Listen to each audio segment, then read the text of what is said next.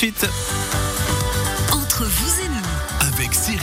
Entre vous et nous, avec, euh, bah, pas que Cyril d'ailleurs, Joël Pasquier qui est avec nous, tout va bien? Très bien, parfait. Camille Rittner, Rittner Apiculture à monter, rittner-apiculture.ch. On rappelle, dans deux semaines, on est chez vous Eh oui, et on va faire ça avec bien. plaisir. Blaise Fournier pour les héros locaux. Aujourd'hui, Oui. héros-locaux.ch, tout va bien? Ben, tout le monde est un héros aujourd'hui, donc euh, et une héros aussi. Et, Et, on est Je suis heureux. content, vous m'avez pas traité de zéro. Pour l'instant, tout va bien. Pasquier, la myopie. On en parlait en préparant l'émission et vous m'avez euh, surpris en me disant que ça devient de plus en plus jeune et de plus en plus impactant. Oui, c'est une réalité. En fait, effectivement, la, la myopie, on a de plus en plus de cas de myopes et chez les, dans les jeunes générations, et on voit qu'il y a une vraie recrudescence des myopies euh, chez les enfants, et il faut s'en inquiéter. En fait. Justement, de, de base, la myopie, Alors la myopie, euh, la myopie, c'est un problème de, taille, de grandeur d'œil. En fait, on va dire qu'un œil, euh, c'est un œil qui est trop grand, qui a trop grandi, ce qui veut dire que l'image, elle ne se forme pas correctement sur la rétine, elle va se former légèrement en avant, ce qui va créer un léger flou rétinien. Et en fonction de cette, euh, de l'intensité de cette myopie, la personne, elle aura des difficultés de netteté déjà à partir de quelques, de quelques centimètres.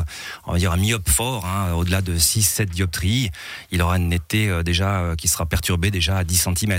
Maintenant, des myopies plus légères, euh, euh, peut donner une netteté jusqu'à 1 mètre, 1 mètre 50, mais au-delà, la vision, elle sera perturbée, elle sera pas, sera pas nette. Il y aura, un- flou qui va faire que la personne n'arrivera pas à voir un certain détail, lire certains caractères à distance.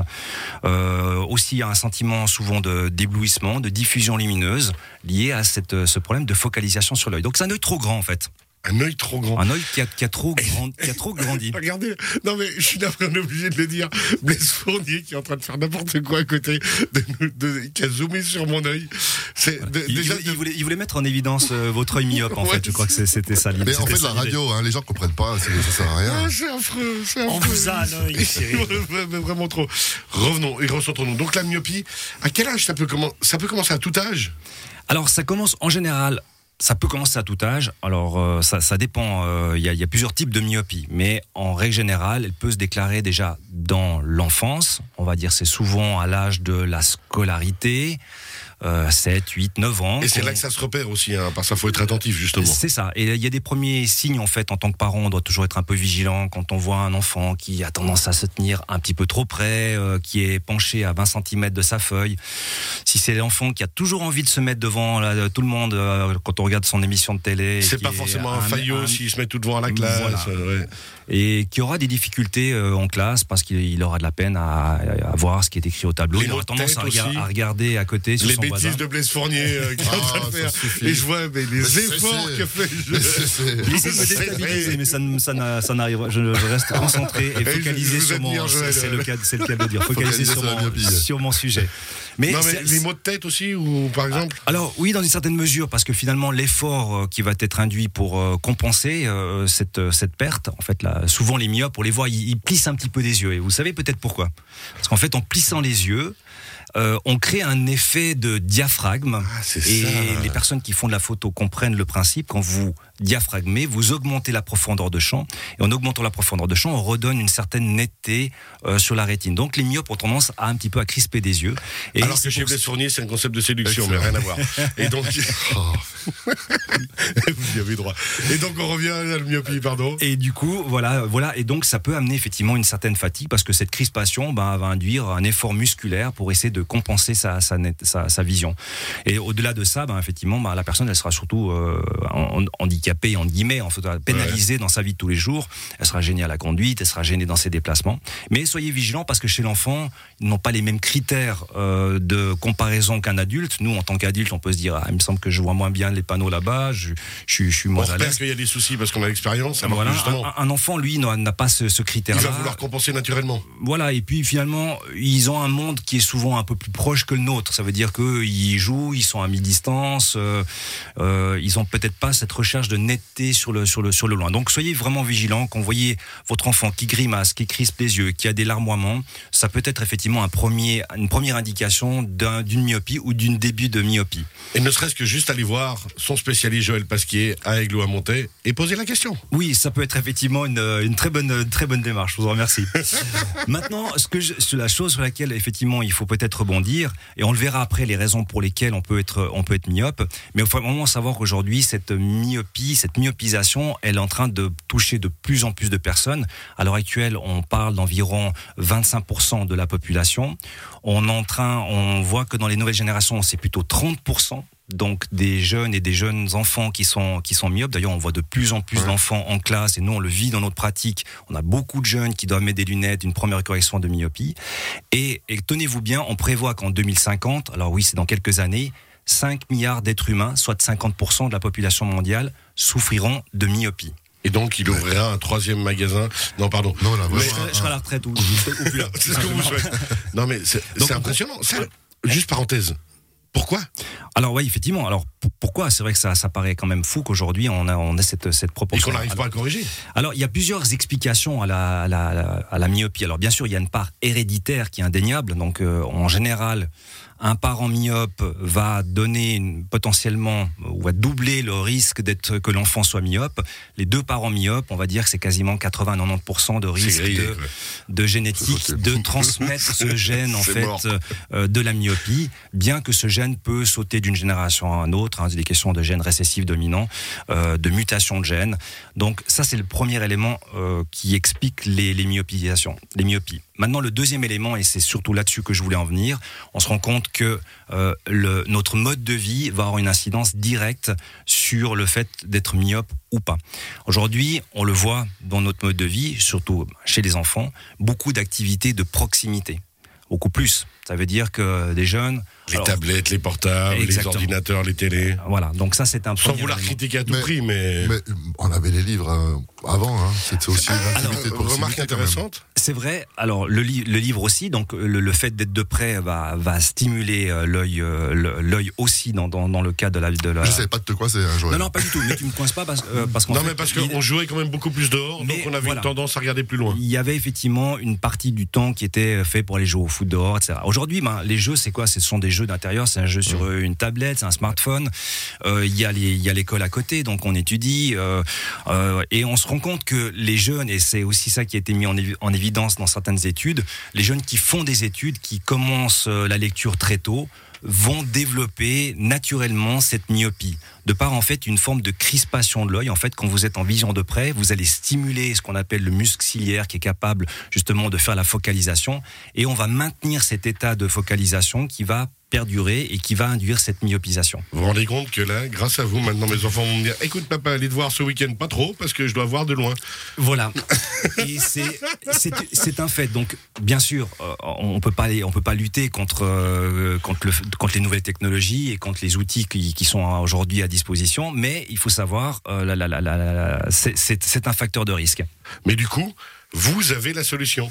Oui, C'est ce qu'on discutait en antenne hier en préparant tout ça. on, on a des solutions aujourd'hui pour contrer ça. Je voudrais rajouter peut-être encore juste une chose, c'est que on sait euh, également, et ça a été euh, émis dans certaines, certaines recherches, le manque de lumière naturelle. Il faut savoir que quand vous êtes à l'extérieur, vous allez, euh, euh, la lumière naturelle va stimuler certaines hormones, entre autres la dopamine. La dopamine est favorable en fait pour ralentir la croissance du globe oculaire. Le globe le- la, la taille de l'œil, si vous voulez, a tendance à grandir euh, au-delà même de la, de la, de la croissance. Le fait de le fait exactement d'être en contact avec la lumière naturelle, la lumière du soleil, va stimuler cette dopamine qui va donc avoir un effet bénéfique sur le ralentissement euh, de la taille et la dimension de l'œil. Donc effectivement, Sortir, sortir, les- sortir. la lumière, et on l'a vu, et là aussi. Et le jour, pas que la nuit. J'ai- Ouais, je- vu, vu la taille du euh, globe oculaire de Cyril aujourd'hui, je pense que, il y, y a eu de l'abus. hein. Euh, à mon avis, il y a de l'abus sur les sorties. Est-ce qu'on pourrait se recentrer sur Joël Pasquier et tous ces très très bons conseils euh, indispensables? Et donc, effectivement, aujourd'hui, et si je viens vous parler de ce sujet, c'est parce que, ben, bien sûr, il s'agit quand même d'un problème de, de- de santé publique et on se rend bien compte que euh, laisser venir des myopies, c'est une, c'est une chose. On pourrait se dire, bon, c'est pas très grave, dans l'absolu, on peut mettre des lentilles de contact, on a des jolies paires de lunettes aujourd'hui. C'est vrai. Euh, on a des moyens simples de le faire. On peut même utiliser, on peut même imaginer faire des opérations de chirurgie euh, réfractive. Ce sont des options qui existent. Mais il faut bien penser que euh, des myopies, et je parle plutôt des myopies élevées au-delà de 4, 5 dioptries, va impliquer toute une, un panel de risques de, de pathologies oculaires. Et qui peut empirer avec les années. alors oui, mais surtout il faut savoir qu'un œil qui est euh, un peu trop grand, qui un étirement qui va se faire au niveau des différentes structures de l'œil, peut amener des complications graves comme des décollements rétiniens, comme des dégénérescences maculaires. Ah ouais. Donc en fait, le myope, il est beaucoup plus sujet à des complications oculaires dans le temps, et c'est la raison pour laquelle on doit être attentif dès le plus jeune âge pour dire on veut contrer un petit peu cette évolution myopique, parce qu'on sait que derrière, en fait, pour la santé de l'œil, on, on peut avoir des complications graves, et c'est un peu l'objectif de pas laisser venir des myopies trop élevées, qui finalement vont donner des, des risques vraiment exponentiels. hein. À partir de 4-5 dioptries, plus on est myope, plus les risques sont importants. Je suis pas, je suis pas là pour dramatiser. Non, non, mais, mon ça veut rôle dire est- venir vous voir Mon rôle est vraiment de et de- vous de- poser de- les bonnes de- questions, Voilà, de, de vous rendre attentif sur cette problématique, ces problématiques-là. Ouais, et puis en plus, euh, au niveau éducation, je pense que c'est Ouais. bien aussi de dire aux enfants, maintenant, euh, tu sors, va t'amuser dehors. Et, euh, Faire des activités de loin, mais même, Ouais, même j'irais pour un adulte, euh, je veux dire, penser, euh, aujourd'hui on est, on, est, on est focalisé sur un écran, on est sur nos tablettes le, ma- le matin, le soir, quand on a fini le travail, on retourne sur une tablette. Et puis on va bouquiner sur une tablette qui est voilà. minuscule ou un téléphone. Il faut Ouais, bien ouais, ouais. comprendre que l'effort, la crispation que vous induisez à votre œil, elle est elle est exagérée. Je veux dire, c'est comme si vous tenez une contraction musculaire, euh, journée faite. Je vous dis, euh, ok, euh, Cyril, ce matin, ben, vous partez avec votre petit sac à dos de 10 kilos à bout de bras, vous le tenez toute la journée. Je vais C'est pas natu- matinée. C'est pas naturel, en fait. Ouais. Le, le- la, la crispation du muscle, elle n'est pas faite pour ça. Alors une dernière question Camille Ritter après on rendre l'antenne. Alors, si on fait la synthèse de ce que vous avez dit, les porteurs de lunettes seraient plus intelligents que les non-porteurs de lunettes. C'est vrai. Exactement. C'est des Ah, études. les- les, études vont dans ce sens. Non, Et vrai. tout Les- va bien les gens- maintenant dans cette émission. Il semblerait que les gens qui font des études on vont développer des myopies et on le voit typiquement en Asie, qui sont des, des pays qui, sont, qui ont cette culture de l'étude. Oui. Là-bas, on parle de 90% de myopie. 90% Ouais. Ah oui, Dans les, dans. Et donc, du coup, ça ne me laissera pas le temps de vous expliquer les solutions, mais on on- j'aimerais aborder cette, Ouais. euh, cette, euh, cette- ces- des possibilités parce qu'il existe des solutions aujourd'hui pour contrer, pour freiner les myopisations, que ce soit à travers de verres de lunettes spécifiques qui vont effectivement permettre de défocaliser et qui ont vraiment un effet de, de- de ralentissement de l'évolution des myopies très intéressant. Donc, on, on a des nouvelles technologies en termes de verre aujourd'hui. On a des exclusivités de verre euh, qui s'appelle le verre MyoSmart, qui est vraiment un verre euh, qui, qui est favorable à ça. Également à travers la lentille de contact, on a des lentilles de- de- qu'on utilise en port nocturne, l'orthokératologie. Ce sont deux solutions techniques simples qui sont euh, non invasives, qui vont permettre de, euh, de contrer et de freiner la myopie au-delà de 60%. Donc il y a des solutions. Il y a des Ne solutions. désespérez pas, mais il faut s'en pré- il faut se, Il faut se s'en prémunir, il faut aller voir son spécialiste. Et pas, pas attendre 25 ans. Joël Pasquier, on rappelle, votre spécialiste justement, opticien optométriste, la grande lunetterie à Aigle et à Montaix, la grande lunetterie.ch. Cette émission, bien sûr, en podcast sur radiochablais.ch. Merci beaucoup, messieurs. Camille Rittner, on rappelle Rittner Apiculture à Montaix. On rappelle aussi Blaise Fournier, les héros, Merci. les héros.ch. merci Cyril. Et bon week-end. Qui a des lunettes, donc qui est plus intelligent que la moyenne. Partons Aujourd'hui, pas là-dessus. aussi. Euh, bon